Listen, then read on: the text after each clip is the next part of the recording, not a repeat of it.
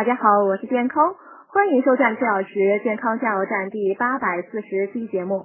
今天讲冬季养生注意十点，第一集，第一，多点水。冬天气候干燥，人体极易缺水，常喝白开水不但能保证机体的需要，还可起到利尿排毒的功效。建议每日饮水量不少于两千到三千毫升。第二，出点汗。活动可调节新陈代谢机能，增强大脑皮层兴奋和体温调节的功能。适当动动筋骨，出点汗，能强身健体。但锻炼也要根据个人体质和年龄的不同而有所区别。